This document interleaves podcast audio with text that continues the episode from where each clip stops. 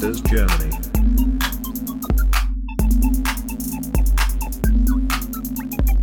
Investieren lernen für jedermann.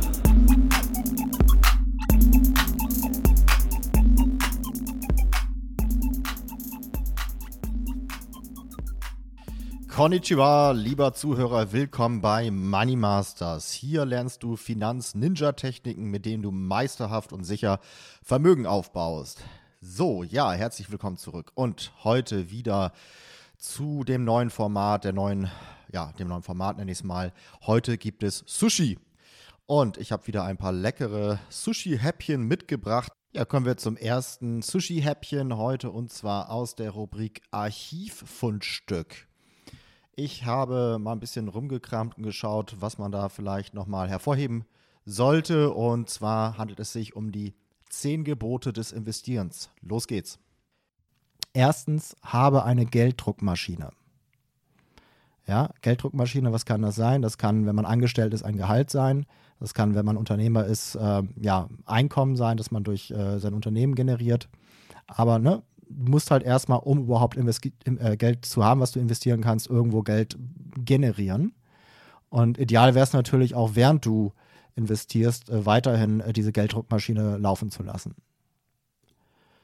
Zweitens, lass die Macht des Zinseszins für dich arbeiten. Ja? Ähm, wir haben ja irgendwann mal dieses äh, Experiment gemacht. Ich habe dich gefragt, ähm, ähm, oder ich habe halt ein paar Zahlen genannt und äh, dich gebeten zu schätzen, was das Ergebnis ist, wenn halt der Zinseszins über einen gewissen äh, Zeitraum, einen gewissen Prozentsatz hat und dann halt dementsprechend wirkt. Und äh, wir haben dabei festgestellt, dass es als Mensch eigentlich gar nicht ähm, möglich ist, dieses wirklich im Kopf zu, äh, abzuschätzen, wenn man nicht diesen kleinen Trick mit der 72er-Regel verwendet. Ähm, und dass der Zinseszinseffekt einfach enorm ist in der Auswirkung. Ähm, Albert Einstein hat ja gesagt, Zinseszins ist äh, das achte Weltwunder. Und diese Macht soll man halt für sich arbeiten lassen. Drittens, investiere langfristig. Ja, hatte ich äh, auch schon einige Mal oder mehrere Mal erwähnt, muss ich glaube ich nicht äh, weiter darauf eingehen. Viertens, kümmere dich um deine Verluste und deine Gewinne kümmern sich um dich. Ja, also es ist so ein bisschen auch das, was wir heute gesagt haben, dass man auch guckt, dass man vielleicht äh, die großen äh, Kostenblöcke vermeidet, äh, dass man generell halt guckt, äh, was, was sind die Kosten, die ich habe, was sind auch die Risiken und so weiter, sich eher darauf fokussiert, diese minimiert, denn alles andere, ähm, ja, also die Gewinne, die man halt durch Investments generiert, die kommen ja dann sowieso. Nur äh, wenn ich äh, gleichzeitig das, was reinkommt, auf einer anderen Stelle, an einer anderen Stelle wieder verliere, äh, hat das natürlich keinen Sinn. Deswegen also da wirklich äh, ein Augenmerk drauflegen. Fünftens, setze nicht alles auf eine Karte. Ja, also diversifizieren. Ähm, hatten wir auch schon mal drüber gesprochen. Ähm, das ist ja auch so, glaube ich, so der Hauptpunkt, der mich auch an Immobilien stört, um ehrlich zu sein. Aber ähm, generell setze nicht alles auf eine Karte.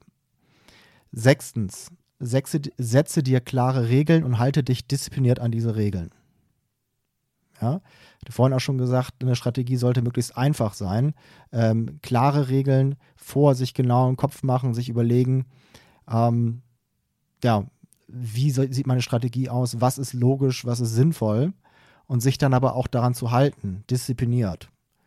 Und da kommt natürlich dieses Thema Emotionen mit rein, wie ich schon gesagt hatte. Ähm, aber man muss halt wirklich dafür sorgen, dass man das auch diszipliniert dann durchzieht. Siebtens, überschätze nie deine Fähigkeiten. Ja, wir hatten ja schon auch bei äh, Value Investing gesagt, äh, Warren Buffett spricht über den Circle of Competence. Also, dass man sich erstmal bewusst macht, was ist mein Kompetenzkreis und dann sich innerhalb dieses Kompetenzkreises dann auch bewegt. Und dann habe ich hier noch als Stichwort Keep it simple, ja, also überschätze nie deine Fähigkeiten, mach, mach lieber oder nimm lieber eine einfache Strategie und zieh die dann aber auch wirklich durch. Achtens, so da fiel mir jetzt kein richtig gutes deutsches Wort ein, habe ein Edge, die Amerikaner sagen immer Edge für so einen, so einen Vorteil, also wenn man jetzt investiert, ähm, muss man entweder irgendwas haben, was einen, einen gewissen Vorteil gibt, um halt dann auch ähm, besser performen zu können als der Rest des Marktes oder man sagt halt ganz bewusst, okay, ich verzichte darauf, einen Edge zu haben und das ist mein Edge. Ja, sprich, man sagt, äh, passives Investieren, ich versuche gar nicht erst den Markt zu schlagen. Ne, aber das ist dann sozusagen auch sein Edge, den man dann hat. Neuntens, investiere als allererstes in deine Bildung. Ja, um dann wirklich ähm, die Strategie durchziehen zu können, um sich auch ganz, ähm, um auch ganz äh, mit, mit Selbstbewusstsein das durchziehen zu können, muss man halt erstmal wirklich das Wissen angehäuft haben und äh, ähm, sich ganz klar gemacht haben, okay, das ist die Strategie, die ich für richtig halte und die möchte ich jetzt durchziehen. Deswegen investieren erstmal in äh, die eigene Bildung. Zehntens, habe Freude am Leben. Kommen wir zum zweiten Sushi-Häppchen für heute und zwar ein Netzfundstück. Ähm, relativ kurz auf den Punkt gebracht, die Website, wer sie noch nicht kennt, investopedia.com ist praktisch das äh, Wikipedia zum Thema Investieren, Trading und so weiter und so fort. Also wenn immer man irgendwelche Fragen hat, vielleicht Begriffe nachschlagen möchte etc., ist hier zwar auf Englisch, aber dafür extrem umfänglich, also wirklich alles äh, ähm, dabei und viele Begriffe sind ja sowieso auf Englisch. Ähm, also wer das noch nicht kennt, auf jeden Fall auschecken. Ja, kommen wir zum nächsten Sushi-Häppchen und zwar aus der Rubrik Interessante Persönlichkeit. Und die Persönlichkeit, die Person, die ich mir ausgesucht habe heute, ist Charlie Manga, eigentlich Charles Manga. Ähm, ja, vielen wahrscheinlich ein Stück weit bekannt, aber trotzdem schauen wir uns da mal ein bisschen mehr sein Leben und äh, weitere Punkte an, die, glaube ich, doch sehr, sehr aufschlussreich sind. Erstmal kurz die Basics. Er ist geboren am 1. Januar 1924 in Omaha, Nebraska wird also bald 97 Jahre alt. Ähm, er ist ein US-amerikanischer Rechtsanwalt, Investor, Manager, Milliardär und Mäzen.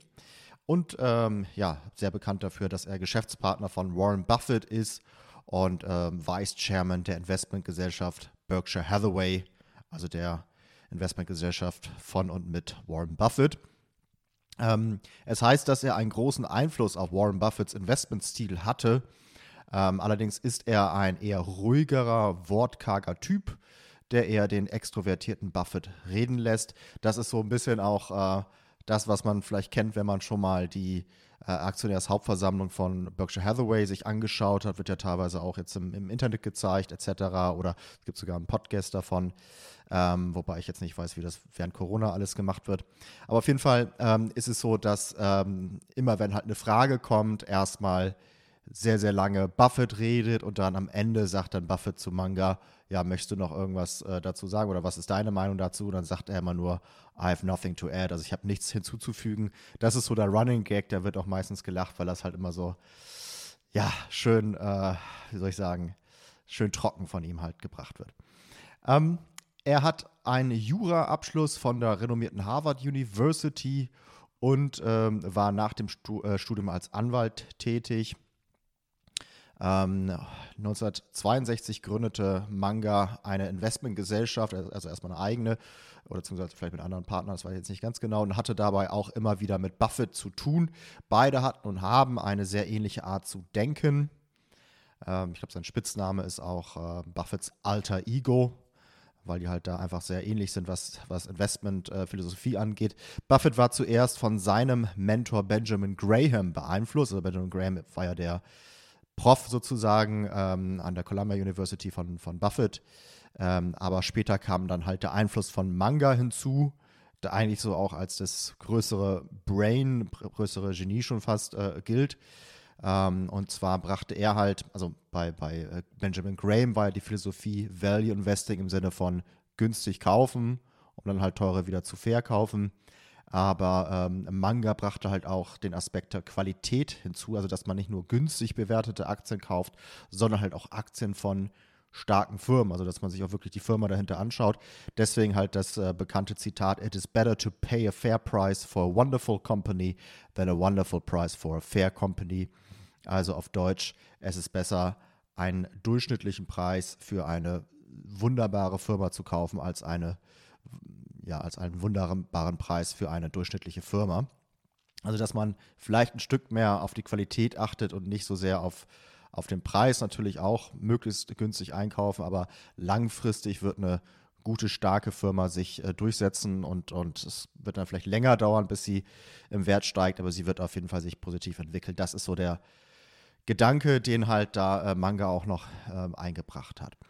Ähm, also die offizielle Partnerschaft zwischen Manga und äh, Buffett startet allerdings erst 1978. Und besonders hervorheben möchte ich ein Buch äh, von äh, Manga, das da heißt auf Englisch Poor Charlie's Almanac, The Wit and Wisdom of Charles T. Manga. So, das ist ein Buch, das ich glaube sogar gar nicht mehr gedruckt wird. Äh, auf jeden Fall ist es nur sehr, sehr teuer ähm, erhältlich. Mehr als 100 Euro. Ich habe mal geguckt auf amazon.de zumindest. Ähm, ist es jetzt hier Ende November 2020 äh, erhältlich für, eine, für Preise zwischen 115 und 143 Euro. Ähm, mir wurde gesagt, dass via Google-Suche auch kostenlose PDF-Versionen auffindbar wären. Würde ich natürlich nie machen, und, ne, aber wurde mir gesagt. Ähm, auf jeden Fall kann ich zu dem Buch sagen, es ist sehr künstlerisch gestaltet und enthält viele Lebensweisheiten, nicht nur zum Thema Investing, aber natürlich auch viel, ähm, was in die Richtung geht. Hier ein paar Zitate. Acquire worldly wisdom and adjust behavior accordingly if your new behavior gives you little temporary unpopularity with your peer group, then to hell with them. Also, ähm, ja, häufe Weisheit an und verhalte dich dementsprechend, wenn dein neues Verhalten bei deinen Freunden und Bekannten dich unpopulär macht, dann zur Hölle mit ihnen. Fand ich ganz schön. Schönes Zitat. Zweites Zitat. Ähm, take a simple idea and take it seriously. Das wirklich vielleicht mal sacken lassen. Take a simple idea and take it seriously. Also nimm eine einfache Idee und nimm diese dann aber ernst. So, und das ist, glaube ich, wirklich ein Schlüssel zum Erfolg. Auf jeden Fall beim Thema Investieren. Einfache Strategie, die dann aber auch wirklich durchziehen, langfristig sich da wirklich dran halten. Äh, dritte, drittes und letztes Zitat aus dem Buch. The big money is not in the buying and selling, but in the waiting. Ja, also dass man ähm, nicht unbedingt dadurch Geld macht, dass man halt kauft und verkauft, sondern dass man zwischendurch halt einfach warten kann, geduldig ist. Das ist äh, ein Gedanke, der auch bei vielen vorkommt, bei Jesse Livermore und so weiter und so fort, aber halt hier auch drin steht.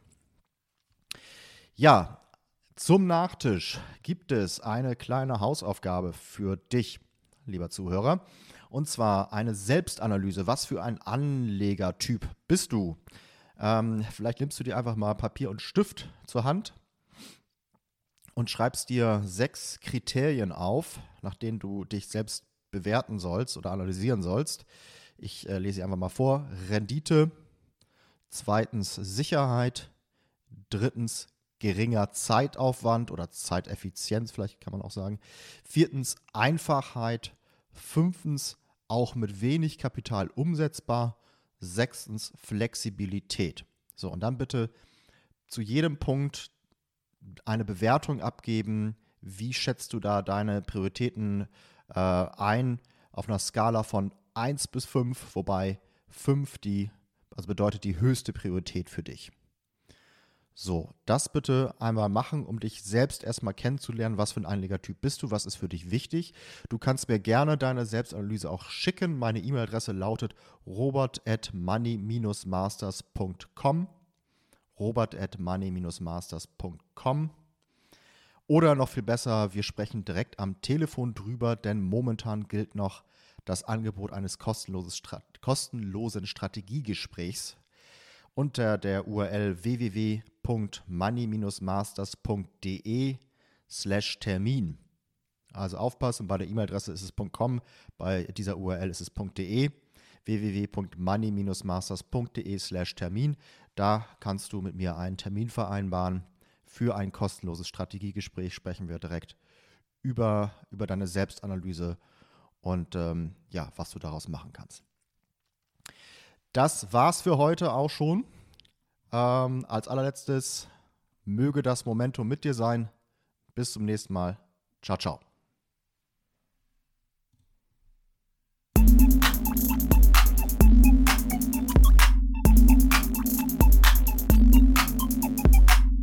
Money Masters Germany.